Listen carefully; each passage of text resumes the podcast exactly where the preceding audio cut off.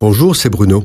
Merci d'écouter ce podcast. N'oubliez pas de vous abonner et d'activer les notifications afin d'être averti chaque semaine des prochaines sorties.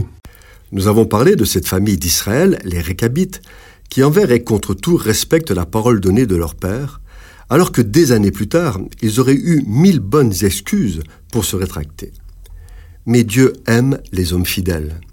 Il aime ceux qui s'engagent et ne renie pas leur engagement et il les bénit. Et parce qu'une alliance ou un traité est un engagement qui lie ceux qui y souscrivent, l'Éternel reprend sévèrement ceux qui rompent unilatéralement leurs engagements pour des raisons d'intérêt personnel.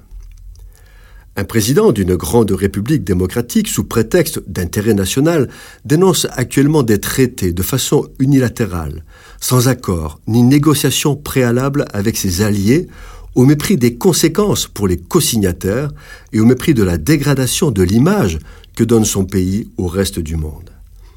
Par exemple, il dénonce l'accord sur la réduction des armes nucléaires et l'accord de Paris sur l'environnement et la réduction des gaz à effet de serre.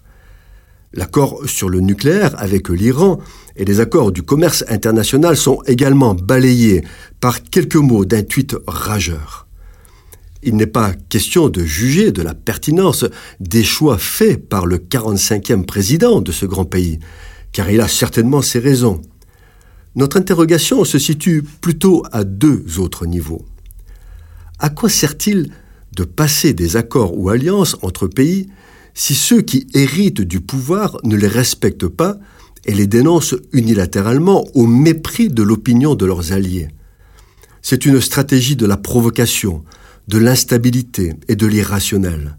Dans un monde dangereux et super armé, est-ce la bonne stratégie à appliquer? Deuxièmement, comment un pays qui revendique ses racines chrétiennes peut-il agir de la sorte alors que son président connaît l'importance que Dieu accorde aux alliances et au respect de la parole donnée? Que des présidents, dictateurs, voyous agissent ainsi, c'est inacceptable à combien plus forte raison de la part d'un président de la République d'un pays qui se dit chrétien?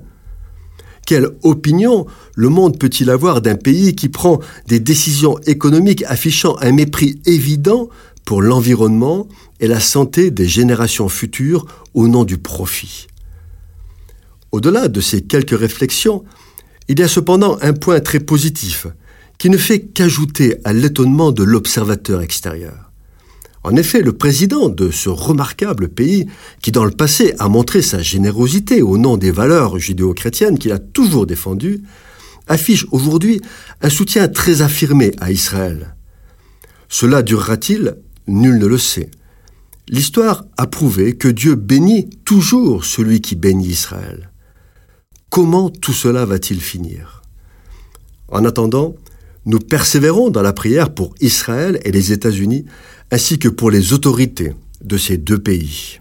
Cette chronique vous a été proposée par Bruno Oldani et Jacques Cudeville.